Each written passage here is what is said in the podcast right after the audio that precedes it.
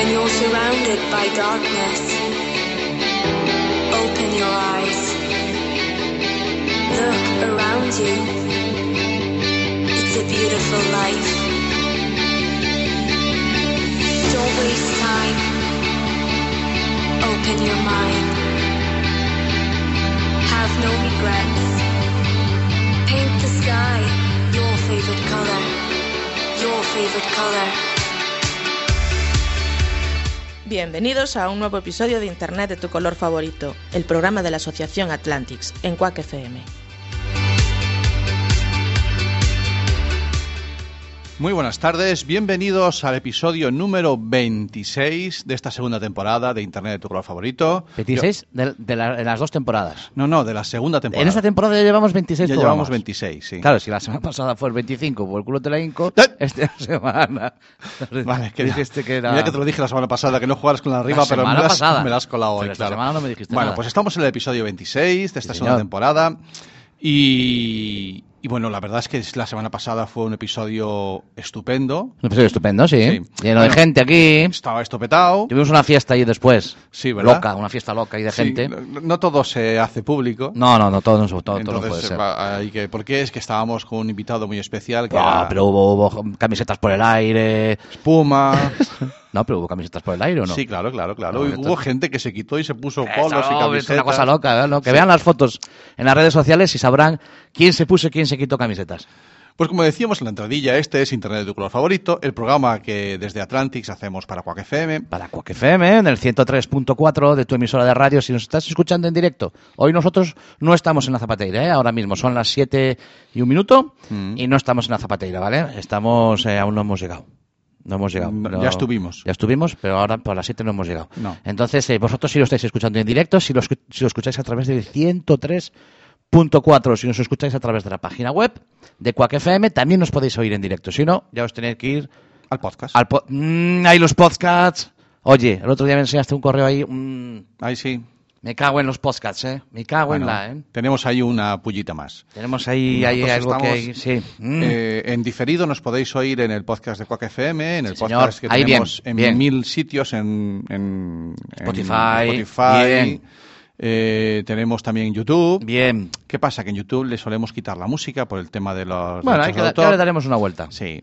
Y después lo solemos colgar también en, en, en en- iBooks, o como se diga en- eso, y ahí tenemos un dolor. Ahí tenemos un dolor. Sí, porque es que resulta, ustedes tienen que entender que aquí para emitir mm, música en, en una Música de comercial, radio, sí, la música que solemos poner. hay que pasar por caja con la SGAE. Sin ningún problema. Los derechos de autor necesitan. Nosotros defendemos que Defendemos. los autores cobren por su trabajo, que faltaría Eso más. es, eso es. Y Quack FM, como emisora de radio comunitaria, paga sus derechos de autor y Sin podemos emitir problema. música sin ningún problema. Exactamente. Y hasta, hasta hace muy poquito, en Evox También, también, se podía, porque había un acuerdo problema. que no se ha renovado con las GAE. No se ha renovado el acuerdo con las GAE. Mm. ¿Qué quiere decir eso? Que tenemos que hay un problema con Hay la otro, música. no, más que no se ha renovado, han, han hecho, han llegado a otro acuerdo. La SGAE ha llegado a un acuerdo con ebooks de es, mm, vale, pues como quieras, entonces no. Esa- Esa entonces fue- no. la El reunión fue acuerdo así. fue, entonces no. Entonces, mira, cuando sí, pues no. pues no. Y entonces dijo la SGAE. Como pues, era aquello de, pues sí, pues no, pues Claro. te bajas del coche que es mío. Efectivamente, pues así es Vale. como fue la reunión con la SGAE y ebooks nos comunica que tenemos que tener cada podcast una reunión con la SGAE Y pasar por caja cada uno de nosotros. y pasar por caja cada uno de nosotros. Y ahí tenemos un dolor muy grande. un dolor de 150 euros casi por mes. Sí, que y, no sé yo y no es asumible por nuestra parte. Vale. Por nuestra parte, en- habrá podcasts que sí podrán asumirlo. Sí. Yo me imagino que la vida moderna, eh, la- los de la Alonso de Ortega, todos estos podcasts grandes de la cadena SER, a lo mejor tienen capacidad de asumir. Nosotros, Yo- yo no. lo veo complicado en nuestra parte. Vamos a hacer un una ahí. junta extraordinaria en la Asociación Atlantis a ver dónde sacamos dinero, pero Sí. ya me da a mí que la tesorera me va a decir que no has No, no, no, las tes- tesoritos, Tesoritos, tesoritos nos comunicó que sí para un churrasco. pero que no para las tontas de la música. Para las tontas de la música que nos Bueno. busquemos la vida. Y estamos en ello, en Pues, buscarnos pues la vida. esta es la noticia que, que queríamos destacar, que ya nos sirve de noticiero del programa porque Sí. ya bastante nos llega. Hoy vamos un poquito pelados, ¿eh? Sí. Control sobre el tiempo porque No vamos un poquito Tenemos un ¿eh? programa que, como ves, aunque estemos hoy solos en el estudio, Bueno, la gente que nos está viendo ya está viendo cosas, cosas. sí, ¿verdad? Yo la semana pasada estrené micro, Sí. esta semana No me lo han quitado todavía. Eso es bueno. Eso es muy bueno. Pero tú estás ahí como Yo, un, mira, como mira un qué marqués. pedazo mesa tengo Como un aquí, marqués ¿eh? estás ahí, Estoy ¿eh? en la gloria, macho. Sí, sí, sí. Alucinando, la Mesa verdad es que... nueva. Mm. Próximamente he oído rumores de micros nuevos. No, no, esto- Sí, o sí, sea, sí. la gente nos va a escuchar mejor. Exactamente. Y nos van a Cables- entender más lo que decimos. o- Cables de colores en los micros. ¿Qué Hay- me El tuyo es el cuentas? amarillo, hay el Sí. verde, el rojo, el azul. Eso Bueno, para el que está al otro lado de la pecera como tú les le ayuda, a ¿no? mí me viene estupendo, claro, porque yo ahora tengo que poner a los chismes también colores aquí. Pero bueno, Vale, aquí son todos posits, verdes. unos aquí son todos verdes. Vale. Ya lo cambiaré. Pues eh, os decía que hoy estamos solos en el estudio. En De presencia. vez en cuando hay que en presencia hay que relajarse un poco, ¿no? La Sí. aluvión de gente que teníamos ayer a, a los Sí, miembros pero no de... nos dan las galletitas para todos. No, Entonces, yo no. hoy traje para ti, para mí nada más. Vale. Y queremos, estamos a día 7 de marzo. Mañana es el Día Internacional de la Mujer. 8 de marzo. Y nuestra forma de celebrarlo eh, va a ser eh, poniéndoos en antena una entrevista que tuvimos con una de las mujeres para mí más importantes en todo lo relacionado con lo que es la base de nuestro programa, Sí. que es la mediación parental, la ciudadanía digital, esa relación entre menores, adultos y tecnología, lo que nosotros llamamos el MAT, como ese ente diabólico. ¿vale? Y ella sabe muchísimo de eso. Que va a venir. No, ya estuvo aquí. Ah, ya estuvo. Sí, estuvo hace unos días. Yo no la vi. No la viste porque tú estabas entretenido en otras cosas. Estaba yo con mis trabajos. Entonces le tuvimos una conversación que iremos compartiendo con vosotros y va a ser nuestra forma de, de- de celebrar este es? día. Es María Zavala. María Zavala, que estuvo ahí en el colegio al lado. En el Estuvo en el Peñarredonda, aquí dando una charla sobre Ah, todas estas cosas. Y la atracaste. Y le atraqué duramente. vale, vale, le atracaste a María Zavala. le dije, "Ch, ven para acá. Sí, sí, sí. Y subió conmigo aquí a la emisora y grabamos una entrevista que os la iremos poniendo a lo largo del programa hoy. Vamos a ir poniendo y escuchando. Sí, ¿quién es María Zavala? Venga, cuéntame. María Zavala es una, una mujer que, mira, yo lo que le recomiendo a todo el mundo, que es una mejor forma de explicar quién es María Zavala, es que visiten su página web. ¿De acuerdo? Ella tiene un blog desde el que es una comunicadora, periodista experta en todos estos temas de familia y tecnología y además que tiene el don de explicar las cosas muy claritas. El año pasado estuvimos en un evento. Estuvimos en un evento que organizó ella en Madrid en, Madrid. enero, Ajá. eh, el Summit. Este año no se hizo en enero. No se hizo en enero, se hará. Ah, ¿se va a hacer este evento? Sí, se hará. Lo que pasa es que me lo dijo fuera de micro Sí. y de momento lo que puedo decir es que se hará. Vale, vale, vale, vale. hasta No me puedes decir nada más. No puedo decirte nada Luego me mandas un WhatsApp, que quiero saber yo más que después Tú sabes más, de- cosas, sabes más cosas de las que dices. Pero me haces una captura de pantalla y me la mandas Dices- por ahí a la gente. haces no, como el otro, ¿cómo se llamaba este que, del rey? Decía, valgo más por lo que callo que por lo que digo. que por lo que digo. Sí, y si lo que vas a decir no vale más que el silencio, no vale la pena que lo digas. Vale, y eso ya me lo has dicho varias veces, pero yo sigo largando aquí. Vale, venga. Eh, os recomiendo a todos que visitéis. Os voy a deletrear el nombre de la página web porque a lo mejor es un poco complicado. Mira, Sí. tomar nota. Y Es- womanish.com se traduce, se deletrea de la siguiente manera: el www. Sí. punto Punto. y latina Ajá. w o m de Madrid a n de Navarra Vale. i s h Y womanish. y womanish.com. Punto com. Sí, eh, ahí ya veréis porque es el nombre, eh, lo explica ella y vais a tener un montón de información, un montón de, eh, de artículos para leer y para poder usar y para entender muchas cosas. ¿De acuerdo? Muy bien. Entonces, eh, Tú estuvimos escribes, a- escribes iwom y ya te lo pone. El, el- el- el- ya el buscador te dice Sí, que es- no estarás queriendo ir a Wo- iwomanish. ¿Verdad que sí? Sí, sí, Vale, ya enseguida viendo, ¿no? te lo sugiere él rápidamente. Vale, Bueno, entonces empezamos a, empezamos a hablar en esa conversación que tuvimos aquí. Y, y de qué hablamos? Bueno, pues hablamos de las cosas principales que, que nos interesan a los padres, de esa relación que tenemos entre los tres, menores, adultos y tecnología, ¿vale? Y, y yo le empecé preguntando. eh, hablamos habitualmente de eh, ciudadanía digital, de Sí. sociedad digital eh, y tal y tal, ¿no? Sí, sí, y dije yo, María, ¿es que acaso existen dos sociedades distintas? ¿Hay una sociedad digital y una sociedad analógica? Vamos a escuchar lo que nos dijo. Vamos a escuchar lo que nos dice María. Venga. Yo creo que ya no. Yo creo que ya estamos eh, totalmente metidos en, la, en, una nueva era que todavía está por desarrollarse sin lugar a dudas, pero, pero el, mundo ya ha cambiado en muchas cosas, ¿no? Y esto nos afecta en todos los planos, en la manera en la que nos informamos, aprendemos, consumimos, nos relacionamos, trabajamos, eh, eh, nos desarrollamos como sociedad em, y en la manera en la que vivimos en familia y en la manera en la que educamos, ¿no? Entonces, cuando, cuando iWomanish empezó, fue una especie de combinación de mi realidad como madre, en la que yo veía que mis hijos se sentían muy atraídos por la tecnología, en la que veía que yo como profesional y como mujer me veía, me sentía muy atraída por la tecnología y todo lo que podía hacer con ella, eh, y no estaba de acuerdo con todo lo que yo oía que se me decía a mí o se le decía a mis hijos respecto a cómo utilizar todas estas pantallas, ¿no? Y también surge iWomanish un poco de mi experiencia profesional previa. Yo trabajaba en comunicación en el sector de la biomedicina y entonces de alguna manera mi trabajo consistía en, en entender cosas complicadas como, pues yo qué sé, los anticuerpos monoclonales en la terapia contra el cáncer o mecanismos de desarrollo del Alzheimer y después eso explicárselo a otras personas en palabras que esas personas pudieran entender. ¿no? Entonces, de alguna manera, iWomanish es, es, es una herramienta con la que yo trato de llegar a personas para hablar de personas que viven en un mundo que no es solamente ya analógico.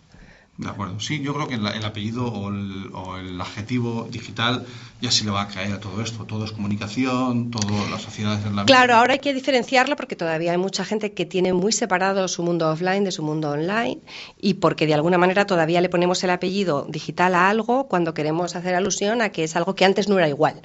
Ajá. Como ahora es digital, vale. pues no es exactamente igual a cuando lo digital no existía, ¿no?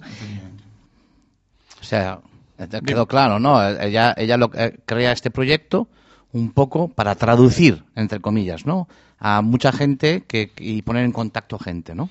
Sí, ella, el, ella en su blog se describe como un puente entre Claro, claro. gente que tiene cosas que decir y, y gente que quiere escucharlas, ¿no? Sí, sí, Que es sí, un poquito también, en el fondo, yo me siento muy identificado, o el proyecto Internet de tu color favorito, nos sentimos muy identificados con esta definición, ¿no? Encajamos, encajamos un poco en esa, en esa idea que ella, que ella plantea, ¿no? Eh, gente que tiene una, somos unas personas que tenemos una inquietud tecnológica previa y, y- y- en el momento ahora también, que nos ha dado, mm, digamos, un recorrido que tenemos pequeño, pero un recorrido, no puede ser un recorrido largo, porque es que tampoco hay una tecnología larga, hay, no es una cosa pequeña el recorrido, y eso nos hace tener, eh, ahí hay un momento que dice, que me gusta, que dice, como madre, Mm. Claro, es que ese momento en el que vemos que la generación siguiente que viene, eh, no, esa es la que nos mueve muchas veces, ¿no? Efectivamente. Y esta se- a ella le pasa esa misma inquietud, ¿no? Ella dice que precisamente Womanis nace como esa inquietud, Claro. como una inquietud, y que ella veía que él necesitaba buscar información. Sí, sí, sí, y, a- sí. y qué mejor manera de buscar información que,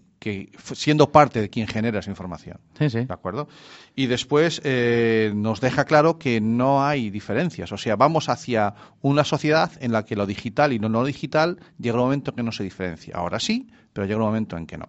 Bueno, la conversación siguió avanzando, ¿de acuerdo? Y después eh, le recordé una, una frase que ella había dicho en una entrevista que le hacen a Gore García, otra persona que también sabe mucho sobre todo esto de identidad digital. Sí. Y, y María Zavala dice una frase que, que es la que nos explica después en el audio que vamos a oír, que es, debemos dejar de suspirar por nuestra infancia analógica. Bueno, eso pasa muchas veces, ¿no? Este tema de esta parte de Sí. an- hombre, a mí yo antes sí que se veía, antes sí que eh, veías la, antes sí que jugábamos con las piedras a darnos a pedradas. Sí, pues- Y esto esa es la analógica. Es- nos, ¿no? habla, nos habla un poquito de eso, lo oímos. Lo oímos, venga, a ver qué nos dice María Zavala, Zavala sobre las piedras. Que que yo no, No, le- sobre tenía las que estar piedras, yo. no. Pues que no estaba yo, tenía que haberle preguntado sobre las piedras. Los, los humanos somos anheladores natos, Sí, ¿no? sí. Pero debemos ya de, de olvidarnos, ¿no? De eso. Bueno, yo creo que los adultos hay una parte muy importante eh, que sentimos hacia nuestra infancia que es de nostalgia, ¿no? Bien. Y entonces de alguna manera nos parece que fue perfecta. Sí. Eh, muchas veces cuando estoy en talleres con, con padres y madres, sobre todo, pues trato de, hacerles recordar, porque yo me lo repito a mí misma todos los días cuando estoy con mis hijos, ¿no? que cuando yo era más pequeña me equivocaba, mm, desobedecía, me saltaba algunas reglas, ¿no? que tampoco los referentes que teníamos en los 80 o en los 90 eran perfectos a ojos de nuestros padres, que también a nuestros padres les costaba que comiéramos verduras, eh, que obviamente cuando yo era muy pequeña y solo había un canal de televisión más el UHF, pues no podía estar entretenida solamente con el primer canal, ¿no? Pero eso era así porque no había otras alternativas. Llegó la parabólica, yo veía más cosas y cuando en el 90, 89 llegaron más televisiones, veía más cosas. Luego todos, a más alternativas, más hacemos. ¿no? Entonces, de alguna manera, bueno, pues, pues yo- creo que los mayores todavía estamos muy empeñados en que nuestros hijos vivan una infancia muy parecida a esa que recordamos nosotros como maravillosa y queremos que lean a Kafka. Eh, pero hay Está que, bien, que está claro. muy bien, está muy bien, pero, pero bueno, lo normal es que un niño de 11 pues no tenga inquietud por leer a Kafka, sino que si la tiene maravilloso, ¿no? Pero Sí. que lo- bueno, pues lo normal es que tenga otras inquietudes. Entonces, em, trato de desmitificar ese recuerdo que tenemos y lo que trato es de contagiar cierta pasión a los padres o a los docentes, a los adultos que acompañan a los niños, cierta pasión también por este mundo que estamos viviendo, que tiene cosas absolutamente maravillosas. Eh, y que son esas cosas absolutamente maravillosas la- las que los niños necesitan que les enseñemos. Vale. Es que, es que, a ver, nos está diciendo María Zavala, un niño de 11 años que, que le gusta ser- leer Kafka, maravilloso. Bueno, yo le diría, venga, a ver, niño, ven. Ven, que te voy a dar una piedra, ver, ¿no? sí, que voy a dar piedra. No es el momento de leer Kafka. Pero independientemente, eh, yo a veces hago un, un viaje cuando eh, este cuando me pongo en este momento, ¿no? El momento en el que el chaval está con la con la consola o está con el tal y lleva ya pues más de una hora allí Sí. y le dices, a ver, es que es que y yo me digo, yo me veo a mí mismo y digo, si yo tuviese tu edad, Hubiésemos hecho lo mismo. peor. Seguro. Yo creo que sí. Bueno, Quiero decir, que lo hubiesen tenido que mis padres tener un dominio del control parental, porque yo me hubiese buscado si la vida como se la buscan ellos, ¿eh? si nosotros se teníamos, un, un ordenador en los años 80 Sí. y hemos tirado una noche entera para pasar un juego, tío. Sí, sí. Y que no se enterara nuestra madre. Bueno, a veces echábamos, nosotros éramos más trancalleiros, ¿eh? Nos gustaba muchas veces, yo de hecho a veces, hacer que funcionase Sí. un, un programa que requería unos requisitos de ordenador mayores que los que teníamos, que era casi siempre, Sí. pero conseguir que funcionase en nuestro ordenador, sí. Hay mucho de hacking ahí. Ahí, ahí- ahí buscábamos la manera, cortando cinta, pegando cinta. Pero en este caso yo a veces sí que sí que me planteo lo que dice María, ¿no? Efectivamente, yo a veces me gustaría que, pero también pienso que si yo viviese en la sociedad que estuviese ahora yo siendo adolescente, eh, no leería Kafka, Efectivamente. ¿no? Bueno, seguimos avanzando en la conversación y, le recordé que eh, una, una charla TED que dio Janine Roca aquí en, Oh, en- sí, en Galicia. Lo oí hace poco en estaba eh, en el Mobile Week. Vale. Y me parece que es una de esas que hay que tener de referencia, en la que él habla de las cosas de la tecnología Mm. y que eh, una de las partes de la, cha- de la charla TED dice que los problemas de genera- entre generaciones siempre han existido. ¿no? Y yo le llevaba a eso, es- le hacía una propuesta. Eh, nos están cambiando constantemente las reglas, que es una de las grandes diferencias que hay ahora. No es la misma sociedad que vivimos nosotros que la que vivieron nuestros padres o nuestros abuelos, porque nos están cambiando constantemente las reglas. Y yo le preguntaba si- cómo veía esto. Sí. Y ella me matizaba. Y además, las cosas pasan más deprisa. Las reglas, cambiando las reglas y además a más velocidad. Las cosas ¿no? pasan más deprisa. Vamos a escuchar lo que nos dice María. Yo creo que el gran cambio es que todo va más deprisa y sobre todo que tenemos mucha más información todos. Y con ese mayor acceso a la información tenemos más momentos de autocrítica y más momentos de crítica al de enfrente. Con esto lo que quiero decir es que, eh, a ver, de alguna manera cuando, cuando crecemos, o sea, siempre hay muchos tipos de brechas, ¿no? Eh, cuando hablamos de adultos eh, frente a generaciones más jóvenes, ¿no? Em, y, en este caso, en el que hablamos del mundo conectado, del mundo tecnológico, muchas veces la brecha que parece que más imposibilita que nos resulten fáciles las cosas es que los, los adultos sabemos menos de esto y entonces nos, nos, nos sobrepasa, ¿no? Y, y- y es muy difícil educar a los niños en, en un uso responsable de la tecnología, ¿no? si lo queremos llamar así. Pero la realidad es que, aunque eso fuera verdad, que, que yo no lo creo del todo, que yo- nosotros sepamos menos y ellos más, yo esto no estoy to- to- to- totalmente de acuerdo, lo que tenemos que empezar a creernos es que no hace falta saber de algo para educar. Es decir, eh, yo tengo la suerte de poder hablar bien idiomas, por ejemplo inglés, y mis padres no hablan ni una sola palabra en inglés, pero ellos se encargaron de que yo aprendiera idiomas, ¿no? Entonces, ya sé que no es un ejemplo comparable, pero de alguna manera hay cosas que un padre puede encargarse de que su hijo reciba sin que necesariamente él sepa muchísimo sobre, sobre eso, ¿no? Y sobre todo si tenemos en cuenta que la tecnología no es otra cosa que un, lo que representa es un plano más en nuestras vidas, es otra manera de hacer cosas que también hemos hecho eh, siempre en el mundo analógico, jugar, aprender, expresarnos, comunicarnos, inventar, eh, bueno, eh, intentar acercarnos a personas, ¿no? Entonces, lo, que, lo que representa la tecnología es un mayor alcance para hacer todas estas mismas cosas. Luego, como son las mismas cosas y en muchos sentidos nos exponen a los mismos riesgos, pero más amplificados, que un desconocido nos haga daño, que un conocido nos haga daño, esto nos puede pasar en el mundo real también, ¿no? que algo que hacemos demasiado nos afecte a nuestra salud, esto también nos puede pasar en un mundo sin pantallas. ¿no? Entonces, em, de alguna manera es entender que como es un plano para hacer las mismas cosas, realmente en lo que hay que educar es en lo que hay que educar siempre, que es en conciencia, que es en valores, que es en responsabilidad, em, y especialmente en un mundo digital que parte del uso de muy distintas plataformas, pues por una parte entender que es verdad que hay que requerir que esas plataformas em, crezcan en su propia responsabilidad a la hora de, estar diseñadas pensando en nosotros y no solamente en ellos. Y por otra parte que asumamos todos y cada uno de nosotros que también tenemos una responsabilidad nuestra cuando pulsamos una tecla. ¿no?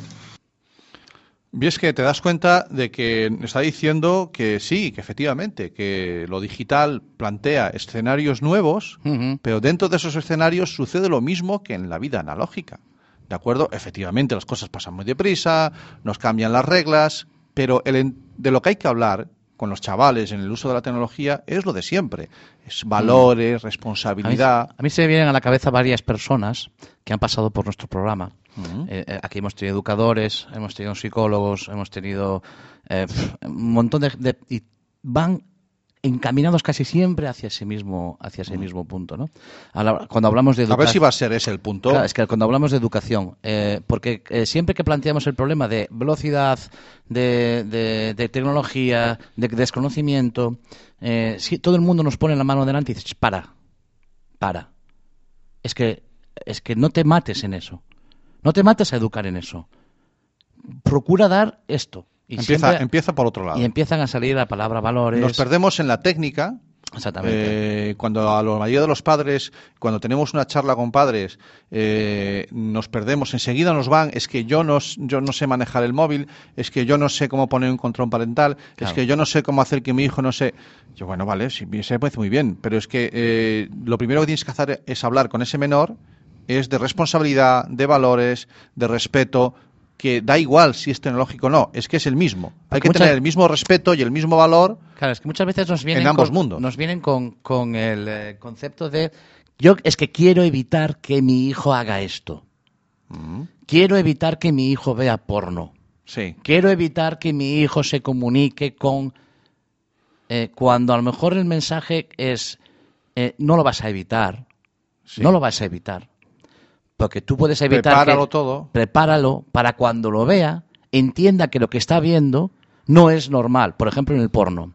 Vale. Que comunicarse con una persona sin, sin tener información de ella más que la que tú ves eh, virtualmente en una página o la que te dé ella, no tiene por qué ser real. Efectivamente, sí. Que porque una persona esté en una pantalla no es un conocido. Eso eh, Este tipo de valores harán que cuando lleguen a ese punto este es el, mensaje. Y muchas veces a nosotros con la asociación nos plantean eso, ¿no? Hmm. ¿Cómo puedo evitar que mi hijo Hay una manera. Hay una manera. Y es eh, jugar a las reglas que ellos entienden. Y de eso fue un poco la siguiente pregunta que yo le hice. Podemos, eh, ellos ahora mismo tienen sus referentes, nuestros famosos de nuestra época son los influencers. Sí, sí. Y entonces le dije, vale, María, ¿y nosotros podemos llegar a ser influencers de nuestros hijos? Y, sobre eso hablamos un ratito. Podemos seguir siendo un referente, debemos seguir. Claro, es que al final un referente, Santi, eh, es alguien que te explica cosas para poner contexto al mundo en el que estás moviéndote, ¿no? En el caso de un niño o un adolescente, el mundo en el que estás creciendo. Entonces, cuando tú a tus hijos, desde que son pequeños, les dices que es bueno comer de todo y que especialmente es bueno comer verduras y frutas porque es muy saludable y es sano y, oye, además te mantienes más fácilmente en forma, ¿no? Y entonces eso además de que se lo dices porque te lo crees, ¿no? Eh, pues, eh, pues de vez en cuando ellos deben comer fruta y verdura y además les pones fruta y verdura en la mesa. O sea, que no es solamente un discurso, sino que es una acción y además de, una acción es una rutina y además de una rutina es un ejemplo, eh, tú estás siendo un referente en la nutrición de tu hijo. ¿No? O sea, es decir, cuando te dice mi mamá, ¿por qué tengo que comer brócoli? ¿O por qué tengo que comer, judías verdes? Tú dices, pues no lo sé, pero dicen que es, que es muy sano, vamos a mirarlo en Google. No, no dices eso, dices, pues porque es muy sano, ¿no? Entonces, cuando estamos hablando de utilizar la tecnología desde un punto de vista de no hace falta que te metas con los demás, no hace falta que mm, no tengas ni idea sobre contraseñas o que estés solamente mirando y también es bueno que aprendas a hacer otras cosas, es decir, cuando estamos hablando de vivir y convivir con las pantallas, ser un referente para tus hijos significa lo mismo, significa hablar con ellos de determinadas cosas desde que son pequeños y no solo hablar, sino actuar y también dar ejemplo, ¿no? Esas tres patas. Pero al final ser referente es, bastante sencillo, si uno quiere y si uno se lo cree. Yo muchas veces en las, charlas con los padres les, les, digo eso precisamente, que sumen un poco de cultura digital propia por dos razones. Una, porque ellos también utilizan Internet. Entonces tendrán que tener una mínima idea de qué está pasando cuando ellos lo utilizan, ¿no? Pero por otra parte, para marcarse un poquito de postureo digital a la hora de la cena, ¿no? Porque no es lo mismo que nuestros hijos piensen desde muy pequeños que no somos interlocutores válidos sobre estos temas, porque cada vez que sacan un tema nos escandalizamos porque nos parece incomprensible que les guste tal influencer o tal videojuego, ¿no? A que haya cierto clima abierto para hablar de aplicaciones, redes o cosas que les interesan que tienen que ver con pantallas y que permitan que el canal esté abierto, porque eso lo que te permite es hablar no de contraseñas o de alfabetización o de ciudadanía digital, sino de el bien, el mal, los límites, saltarse de vez en cuando una norma pero entender las normas, tomar decisiones propias pero entender que no vivimos en una burbuja y que hay más personas, eh, unas ciertas normas de cortesía de las que tanto sabe Mar Castro, nuestra amiga. Entonces, realmente no es tan difícil. No, vale. Si te, si te das cuenta, Cami, eh, mm, vuelve a lo mismo. ¿De acuerdo? O sea, claro que podemos ser unos influencers de nuestros hijos, pero para eso tenemos que saber un poquito. Tenemos que eh, pararnos y tenemos que eh, intentar aprender un poquito de tecnología. No podemos ser unos analfabetos digitales acérrimos, porque si no, no entendemos las reglas de juego. ¿Y sabes, ¿sabes quién nos puede explicar muchas veces cosas que hacen ellos? Ellos. Sorprendentemente ellos mismos, sin duda alguna. La conversación de la cena, que a veces eh, eh, puedes encauzar por, por, por, por, por, lo que estás comiendo, por ejemplo. Pues estoy comiendo esta, ¿te gusta? No sé qué tal. También la puedes a veces encauzar por, eh, por otra cosa. Tiene que haber un interés por tu Claro, tienes, tienes que arrancar a lo mejor la conversación. Y te puedes, te puedes llevar una sorpresa eh, porque ellos puede que te expliquen. Y no hay, no hay mal ninguno en decirle a tu hijo, yo es que esto no sé de qué me estás hablando, explícamelo. Eso, pero termina la frase. No te quedes en no lo sé. No, no, sino sé proactivo. ¿Por qué me, pero, pero qué es eso de TikTok? Sí. ¿Pero qué es eso? que Mira, vamos a marcar deberes a los oyentes. Mm. Eh, ¿Por qué no, la próxima vez que tengáis oportunidad de hablar con vuestros hijos o vuestros alumnos, preguntarles qué es TikTok si no lo sabéis? ¿Y qué ha pasado? Sí.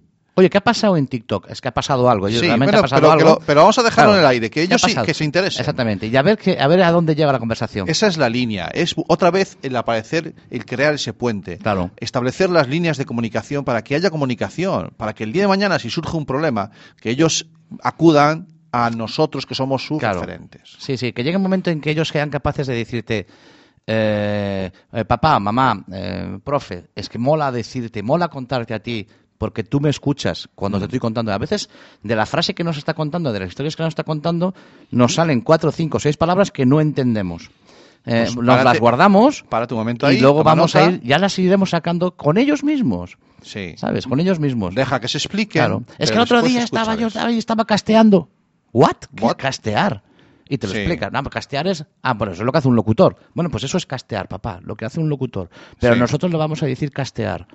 La próxima vez que escuches castear ya sabes lo que es. Quiero decir, no eh, quedarte en el molamazo de los años 80 que ya pasó. Ellos tienen otro lenguaje y a lo mejor tenemos que, tenemos que abrir los oídos y las orejas y entenderlos. Estar pendientes de ellos, porque hay una batalla que hay que, por la que hay que luchar y que ya nos habéis oído en este programa muchas veces, que es que mm, no den por normal lo que no lo es.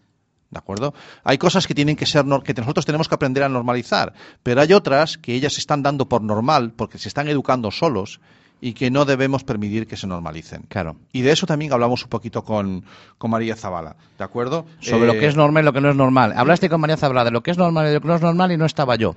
El Eh, más anormal de los dos. es- bueno, ¿No? O sea, salió como salió, dale para venga, vamos allá. Pues yo creo que lo que hay que dar es a los padres recursos e información práctica, Santi, realista. Es decir, o por lo menos eso es lo que yo entiendo que a mí como madre me sirve y lo que yo veo cuando hablo con padres y madres que después de contarles algo a ellos les sirve también. Es decir, hay que bajar un poco más al barro. Si estamos hablando de niños, eh, pues por decirte algo, por debajo de 14 años, eh, que tienen un smartphone que sus padres han comprado, o sea, que no cae por la chimenea, somos los padres los que ponemos la tecnología en las manos de nuestros hijos, ¿no? Entonces has decidido que esto sea así, eh, eh, pues uno tampoco pasa nada porque intente enterarse de cómo organizar ese móvil para que no sea una barra libre de contenidos, ¿no? Tú sabes perfectamente que tengas un móvil que funcione con Android o con Apple, eh, hay unas cuentas familiares que, se, que te permiten que la cuenta de tu hijo sea eh, reconocida como de menor. Entonces, si yo tengo, si mi hijo mayor se quiere descargar una aplicación de apuestas online, él va desde su móvil a la tienda de aplicaciones eh, del soporte correspondiente y le da a descargar la aplicación. Pero como tiene cuenta de menor, le sale un cartelito que pone acabamos de solicitar a tus padres que aprueben esta descarga. Y en paralelo me llega a mí un mensaje que dice tu hijo, fulanito, quiere descargarse esta app. ¿Lo autorizas o no? Es tan sencillo como implicarse. como. Entonces, yo entiendo que hay muchos padres que me dicen, mira, es que esto me viene muy grande, yo esto no lo sé hacer. Y digo, no, esto lo que pasa es que a lo mejor no sabías que existía. Pero una vez Vale. sabes que existe, no tienes excusa para intentar enterarte de cómo funciona e intentar hacerlo. Yo siempre lo llevo al terreno que a mí se me da peor, que es el de cocinar, Vale. pues porque a mí no se me da bien cocinar, pero eso no hace que mis hijos no coman. O sea, yo intento aprender, busco recetas que me resulten más sencillas, intento que coman un poco de todo, eh, pues... O sea, trato de convivir con algo que a mí se me da regular y en lo que no me siento especialmente segura porque no me sale muy bien, pero no dejo de hacerlo. Mis hijos comen y comen más o menos bien y comen más o menos de todo. em, y de paso, cuando comemos, hablamos de cómo comportarse en una mesa, ¿no? Entonces, Vale. em, de alguna manera hay muchas cosas que a los padres nos falta porque a lo que tenemos acceso es a mucha información de opinión. Esto que está pasando es un horror, esto que está pasando está muy mal y lo que necesitamos es más información puramente informativa y práctica y que baje al barro. O sea, Hay hay señores, si queremos contener esto o esto, si lo que le preocupa a usted es esto, ¿qué cosas puede usted hacer para que la autonomía digital de su hijo sea gradual y no gigantesca desde el primer momento? Que es el mayor problema que tenemos con los niños y adolescentes, que tienen mucha más autonomía digital que autonomía en lo que nosotros los mayores llamamos mundo real. ¿no? Porque se descargan sin tener que pedir permiso, porque se saben las claves de acceso a móviles, tablets o consolas sin tener que pedirlo a los padres, porque tienen datos móviles en sus móviles que les duran una barbaridad de tiempo, entonces tienen tiempo infinito de conexión, ¿no? Porque nadie les ha explicado que la wifi no es gratis y que además pasa por los padres, y entonces no hay reglas en este sentido. Y yo creo que esto pasa porque tenemos la tecnología en un departamento estanco separada del resto de, de la educación que les damos. ¿no? Tú hablabas antes de normalización y es verdad que la gente cuando yo digo normalizar dicen, pero eso es permitirlo todo. Digo, no, normalizar no es permitirlo todo. Normalizar viene de la palabra norma, que tiene esa raíz De que alguna- determina, una media, ¿no? Marca, O sea, marca límites. claro. Poner una norma es poner una regla. Claro, entonces, de alguna manera yo creo que de lo que se trata es de entender que, que, que no pasa porque haya un poco de casi todo, ¿no? Es cierto que hay cosas que superan unos límites y que no las vas a permitir, pero eso también depende de las familias. Porque al final cada familia es un mundo y dentro de cada familia los hijos también son diferentes. Entonces, eh, eh, en todo, en lo que les gusta comer, en los deportes que más les entretienen, en los juguetes que más les gustan y en la tecnología que más les atrae. Entonces, yo creo que nos hace falta a los padres, a mí la primera, eh, eh, más información realista y, y práctica de cosas tangibles que puedo hacer. Porque muchas veces en las, en las conferencias nos dicen, yo voy a muchas cosas que tienen que ver con escuelas de familias o escuelas de padres, te dicen, pues hay que fomentar la autoestima de los niños o fomentar su autonomía. Y está muy bien, porque es cierto, pero muchas veces salgo y digo, ¿y esto cómo lo hago? Vale. ¿no?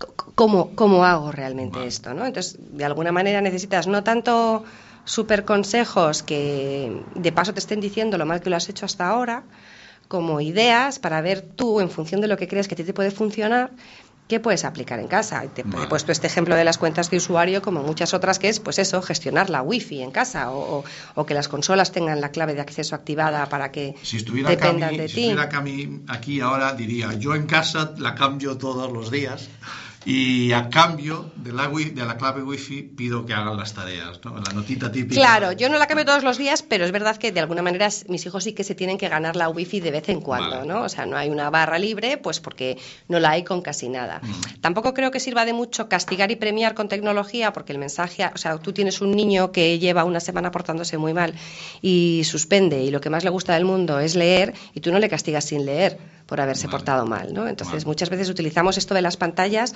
como recurso educativo en cuanto a premio y castigo y no tengo muy claro que eso permita que los niños perciban las pantallas como algo normal. Todo lo contrario, lo perciben al final como algo que les entretiene. Podemos ponernos a leer juntos como castigo, que a lo mejor es. Pues más no sé, sí, efectivamente, pero bueno, pues hay, muchas entiendo. maneras de, de- de intentar gestionarlo. Otro, otra persona más que me ha puesto en mi sitio. ¿Ah, Otra, otro invitado que me pone en mi sitio. A ver, tampoco andes a regalar, que no es el regalo. La tecnología no tiene por qué ser el regalo por, por hacerlo bien. Pues efectivamente, también es verdad. También no tiene por qué ser. Nos ha contado Claro, aquí un montón de cosas, ¿eh? Cinco Sí, la minutos. verdad es que este ha sido un, un aporte. Yo le- nos daba consejos y nos Mm. daba unas pautas y hablaba de, de algo que a mí me parece brutal, porque es que es lo que nos encontramos muy habitualmente cuando tenemos la posibilidad de, de interactuar con, con adultos. Y es que todos buscamos una fórmula mágica. Y ella insiste, no, perdona, no hay fórmula mágica. Claro. No la puede haber porque cada familia y cada situación es distinta. Claro. Y lo que hay que hacer es tener al alcance un montón de recursos y ya después ir amoldando.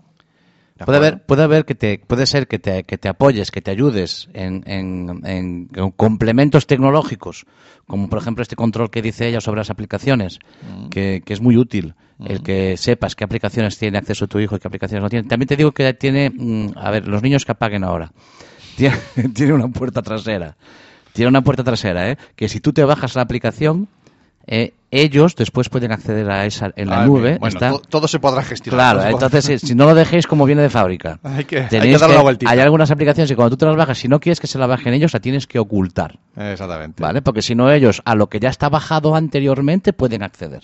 Sin pedirte permiso. Quiero decir que es que hay, hay, hay soluciones, ¿vale? Sí. Y ella empezaba diciendo, eh, mira, eh, si tú dices que no tienes ni idea, pero alguien te explica, para esto hay una solución, luego ya no tienes excusa. Luego Claro. ya es tu responsabilidad la que entra en juego, ¿de acuerdo? Y tienes que ser consciente de que alguien te ha dicho que hay solución a eso, que se ha de hacer de esta manera o de la otra, y por lo tanto a partir de ahí tienes que tirar. Me gusta mucho el ejemplo que da con lo de cocinar. Sí, ¿verdad? A Es muy bueno. idea Eso de muy cocinar, bueno. yo no sé cocinar muy bien, pero macho, mis hijos no pasan hambre, ¿eh? o sea, al final comen. O por ejemplo, cuando dice si a tu hijo le gusta leer, le castigas sin leer. Sí. No, sí, sencillamente sí, lo gestionas. Tienes que ver qué es lo, con- lo- lo- ojo con los castigos y la tecnología y los premios y la tecnología. ¿no? Sí, sí, sí. Bueno, en mi casa, por ejemplo, no hay un castigo, hay un castigo que no sé, es efectivamente, el, eh, era mm, el cuento de la noche, a lo mejor con, hacía unos años, ¿no? Cuando Sí. el, el chaval le gustaba el cuento de la noche, era nunca entraba en el castigo. No, claro, ¿cómo va a entrar? No entra en el castigo. Tú quieres, y el cuento de la noche se convirtió en el momento de lectura antes de ir para cama.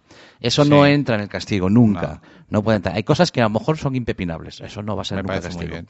Pero otras cosas, pues a lo mejor sí puedes jugar y puedes gestionar, está claro. Bueno, pues una pregunta que le hicimos también a, María Zavala, como se la venimos haciendo a casi todos los invitados, Ah, vale, vale, vale, vale, sí, sí. es la de ¿qué opina del móvil? Vale, vale. Luego te hablo yo sobre esta pregunta porque eh, ahí el otro día me lo, lo- es que a lo mejor tenemos que darle una vuelta. Luego, luego hablamos. A ver qué nos dice María Zavala sobre el móvil en el aula. Es que es muy amplia la pregunta y como además yo me enrollo como las persianas, No. una, una respuesta corta me resulta muy difícil.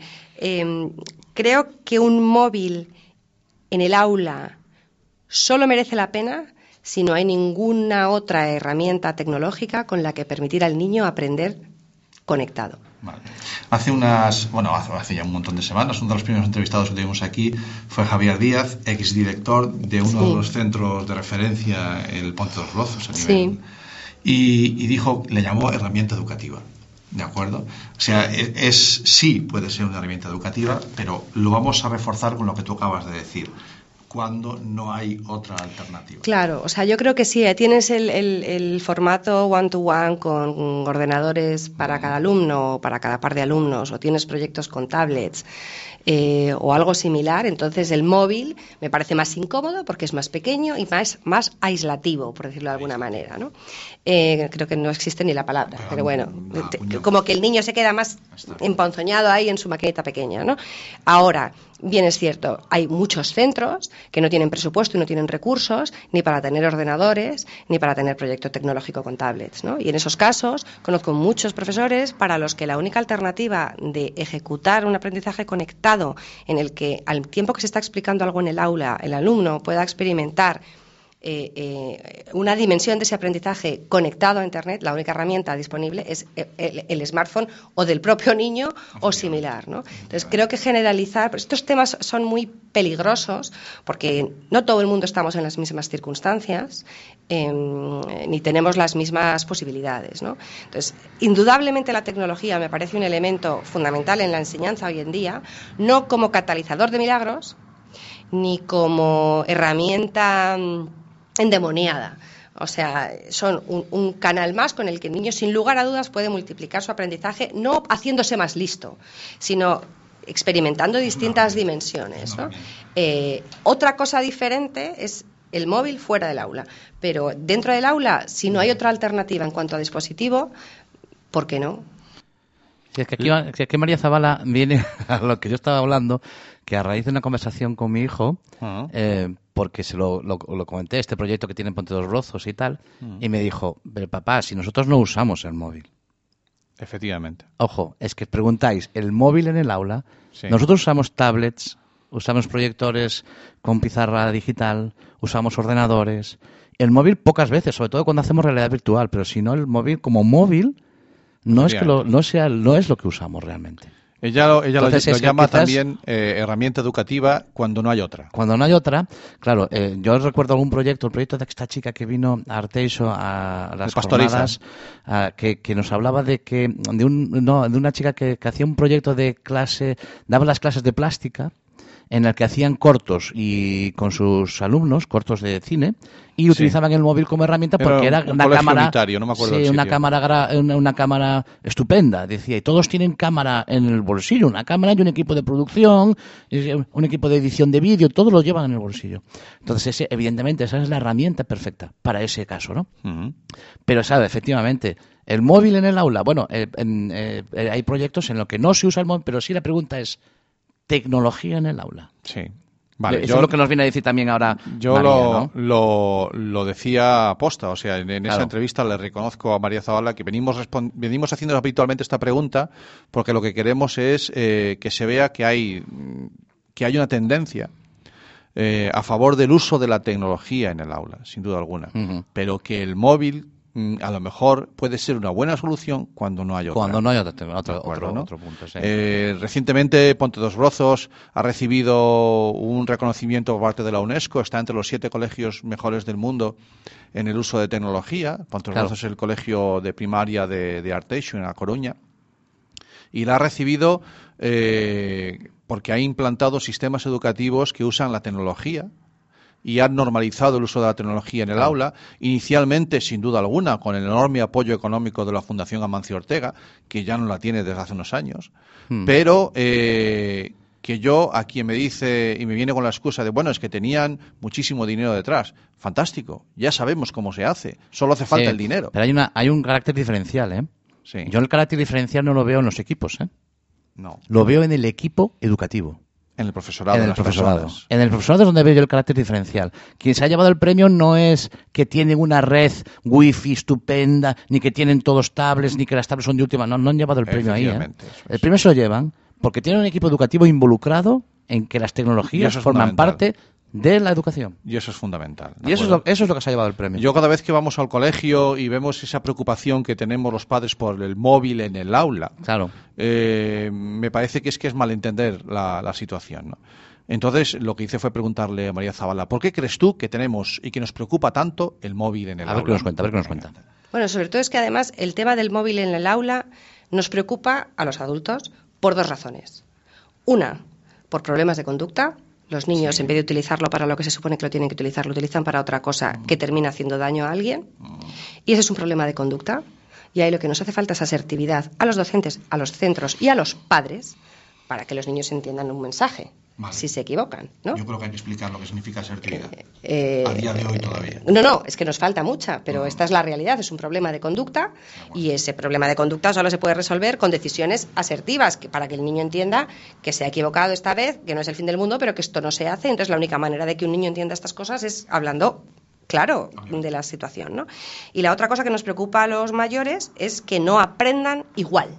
Si utilizan pantallas, parece ser que puede que no aprendan igual, o se distraigan, o trampeen, o no aprendan igual. Entonces, como ahí hay muchas opiniones diferentes, em, sinceramente creo que ese es un tema que quien mejor puede- puede gestionarlo es el profesor en el aula, en función del grupo que tenga, del nivel educativo, del tipo de centro, de la actividad conectada que se esté realizando, ¿no? y de cómo estén configurados los dispositivos que se estén utilizando en el aula, porque no es lo mismo cero configurado que súper bien configurado. ¿no? Entonces, eh, eh, por eso creo que el debate no es único, el debate tiene capas y capas y capas y capas. Desde luego, con lo que te digo categóricamente que no estoy de acuerdo es con que llegue una regulación gubernamental a decir que se prohíben los móviles en los colegios. Yo lo digo habitualmente, ¿no? Y toda, voy a empezar por el, por el final. Eh, yo digo habitualmente que toda prohibición para mí es síntoma de, una, de, un, de un error, de un fallo, de que el sistema falla. Evidentemente, cuando algo no va bien, a lo mejor hay que poner una prohibición inicial, pero tiene que ser una medida solamente inicial. Después tiene que haber un desarrollo para evitar que surja, que, que florezcan situaciones en las que haya que prohibir nada, ¿no? Muy Pero bien, bueno. una entrevista. Te ha, quedado, te ha quedado bien la entrevista, ¿eh? Sí, ¿te ha gustado? bien. Eché de menos cosas. Sí, claro, no estabas eché, tú. eché de menos ahí la chispa mía. Bueno. en fin. Pero- bueno, pues esta ha sido la conversación que tuvimos con ella en la que viste Me quedan que- ganas de, de hablar cosas con, con- con María Zavala. Me quedan Bueno, ganas de, de pues- acercarme a Madrid y decirle Sí. cuatro cosas. Pues lo Mándale este audio. Zavala, quiero ir a Madrid a decirte cuatro cosas. Mándale también un beso, anda. Y un beso de parte de Cami. Vale, pues le mandamos el audio por, por las redes sociales después. Efectivamente. Bueno, que Oye, pues hasta no aquí- hemos puesto nada de musiquilla ni nada, No, tío. eh, escúchame, pues pon algo y, Mira, voy a y poner, terminamos. voy a y poner cerramos. unos ucranianos. unos ucranianos. Sí, mira, y, y- y esta creo que la vas a poder poner en YouTube. ¿A qué me dices? Sí. Venga, va. Voy a ir dando una pista. Voy a poner a Roller Genoa, una de las canciones que, que- que me gusta mucho de este grupo. Ya como empieza, mira, mira. Ay, qué guitarrita más chula. Qué bueno, qué bueno, qué bueno. Garage, garage rock.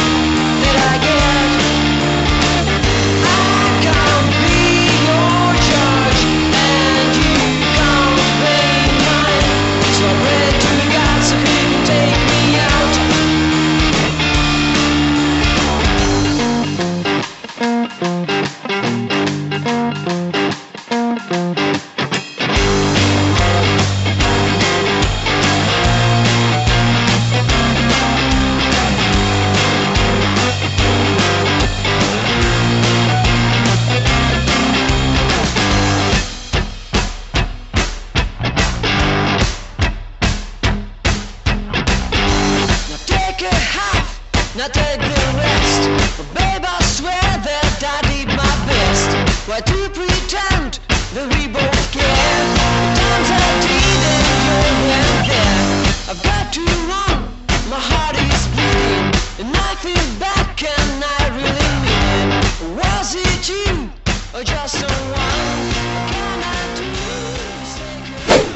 Educativo no solo es el aula. El, el pasillo es un espacio educativo. El patio es un espacio educativo. Los teléfonos móviles son educativos. Lo que Espera, pasa quieto, quieto, es- quieto, quieto, quieto. Vamos a llevarnos bien, porque si no van a haber hondonadas de hostias aquí. ¿eh? ups, ya sé, ha dicho claro. la palabra Ya peligrosa. ya las, Ya ya has cagado, Javier. Ya Lo has cagado. Recalculando. Esto es Internet de tu color favorito, los jueves de 7 a 8 de la tarde en Quack FM. Bueno, pues teníamos aquí el corte. Tenías que ponerlo, ¿no? entrevista- Javier Díaz. Claro, la entrevista que le hacíamos a Javier Díaz, el que llamó teléfono como herramienta educativa. Sí, lo móvil. teníamos guardado. Bueno, está, acabamos de escuchar a, a Roller Genoa. Este, eh, esta canción, eh, estos, chicos, estos grupos no, no he conseguido saber de cuándo es esta canción. Vale. No he conseguido saber porque no, no me has dado tiempo. Vale. Pero sí tiene una característica esta canción, ¿vale? Dale. Esta canción es de un grupo ucraniano. Mm. Estoy todavía aprendiendo a leer en cirílico para poder decir, saber lo que dicen en Facebook. Vale, usa el Google para eso. Ah, yo pensé que tenía que aprender yo. Bueno, haz Eh, lo que quieras. este- me he descargado cuatro cursos. Espera que acabe. Ucraniano en dos horas. Ucraniano en dos horas. Entonces, ¿y eh, qué característica tienen estos chavales? Que estos chavales están, eh, dan, dan su música. Mm. Voy a utilizar una palabra. A ver si tú con esa palabra das pie a hablar. Dan Venga. su música libre. Sí, la música es libre, ha sido siempre libre. Sí, pero la de pero ellos es más. además la, lo que hacen es la suben a esas plataformas en las que podéis encontrar música de la que podéis disponer libremente, como Sí, estamos haciendo nosotros aquí hoy. En la plataforma perro, perro flauta, ¿cómo es esta? No, Jamendo. Jamelgo, esa. La Jamelgo. La Jamelgo están, ¿no? Esta la encontramos en Jamendo, que es una plataforma más como CC Mixer, que es de donde nace, donde aparece la, la que es nuestra banda sonora del programa. ¿Y, y por qué la ponemos esta? Bueno, pues porque a lo mejor este programa empieza a irse un poquito a este tipo de música. A la Jamelgo. A la Jamendo, A la sí. música de perros. Exactamente. Eh, ¿De qué va todo esto? Va de que el tema de la música libre, del Sí. software libre, Sí. brevemente va a estar muy presente en este programa, porque mm, vamos a hacer un especial de ¿Qué exteriores? ¿Dónde? en Coruña, en un evento Está, es el... está- está el- cerrado el tema. el- ¿Cómo cerrado? Lo tienes cerrado ya, este tema Sí, tienes cerrado. sí, no estamos sí, avanzando algo que, luego sea como lo del juez Taín, que, que va a venir, que va a venir, que viene el lobo, que viene el lobo. Bueno, al final vino el lobo, pero bueno. Que, mira, mira que eres malo. El, el tema de... A ver, que te estás retorciendo ahí para darle algo. ¿A qué le quieres dar? No, ya está. Eh, quería tener la web delante. Ah, El próximo 27 de abril, sí. en Coruña, se celebra uno de los eventos en todo el mundo, en varios países se va a celebrar el Frisol.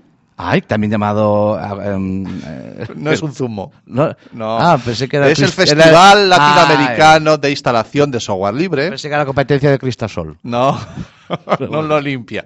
Pero eh, es un evento en el que explican qué es eso de software libre en sus diferentes facetas Sí. y también te enseñan, si tú vas con tu ordenador, a instalar programas y qué programas Ah, puedes bueno, bueno, usar. bueno, bueno, o sea, esto, esto, esto es más que un programa de radio. Allá va a haber talleres, entonces. Esto- charlas, talleres y ¿Qué nosotros, dices? esto es todo el día. Todo el día allí. El día 27 de abril Host- en ¿y la? Domus en Coruña ¿Qué días de la semana? es sábado. Un sábado, todo el día vamos a estar allí emitiendo No, todo el sábado. Nosotros estaremos dos horas y nos va a llegar mucho. Dos horas, no más. Sí, sí, sí. Haremos un especial de dos Pero horas. si hay aquí canciones en Jamelgo.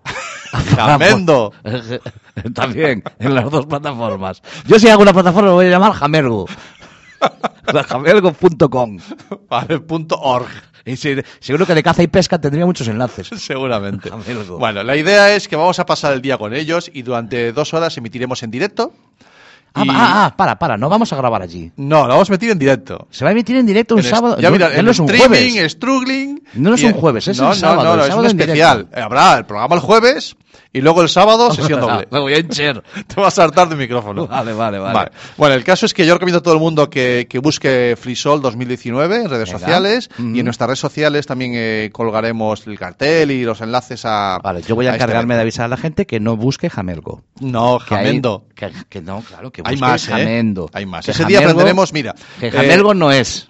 Vamos a ver, vamos a ver, vamos, ¿de qué vamos a habla- hablar? ¿De qué vamos a aprender? Mira, A ver. eh, podemos saber, eh, conocer software de producción de música, software libre. Eh, entenderemos qué es eso de las licencias y el uso y acepto los términos. Eh, conoceremos herramientas para mantener nuestra, priva- nuestra privacidad.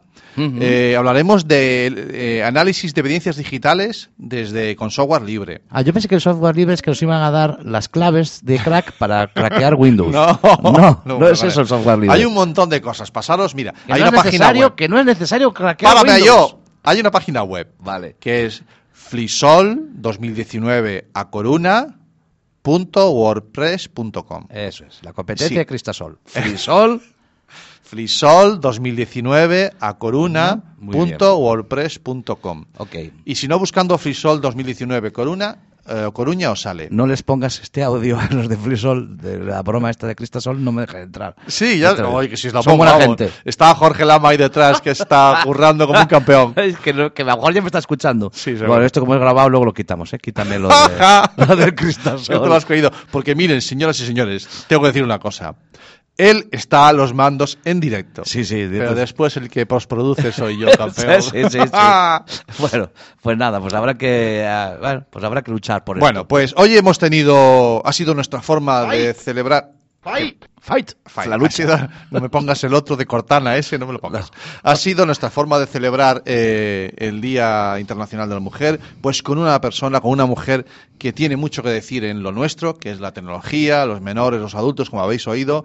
Eh, María Zavala, un, nuestro beso desde aquí, desde Sí, sí, un beso muy grande. A ver si te lo podemos ir a dar a Madrid. Yo creo que tenemos que dar una vueltita y una cuando vuelta tengas fecha para ese evento en Madrid, mm, llenamos la fergoneta y nos vamos Sí, sí. todo todo Atlantis para allá. Hacemos un cable gordo largo Y pasamos desde aquí el cable largo hasta Ah, que Madrid. tú dices llevar la radio. Yo quiero llevar la radio a Madrid. Ah, ostras. Y que allí no saben lo que somos nosotros, ahí van a flipar. Ostras. Tú, sabes, tú sabes que esto está en Gran Vía, ¿no? Sí. Pero, Eh, Emitiendo desde la Gran Vía. Es que yo no sé si algún ¿Qué día diré eso. Emitiendo en directo desde la Gran Vía. claro. Y no, está- y no somos la SER. emiti- Pero nosotros allí fuera, en la calle. No, si nosotros no queremos ni la- entrar ni nada. Hay que hablar primero con la Carmela si es la que manda entonces.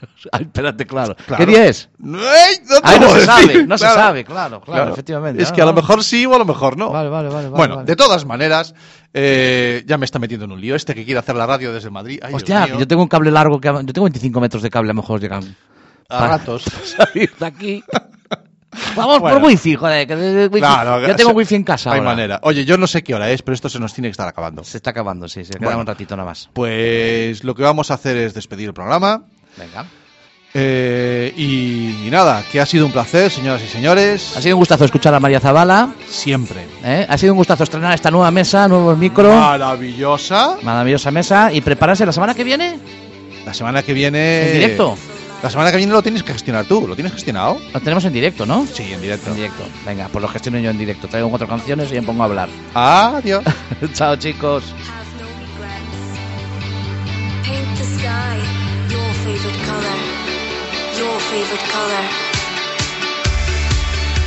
¿Buscas un programa serio y formal en el que te hablen de tecnología?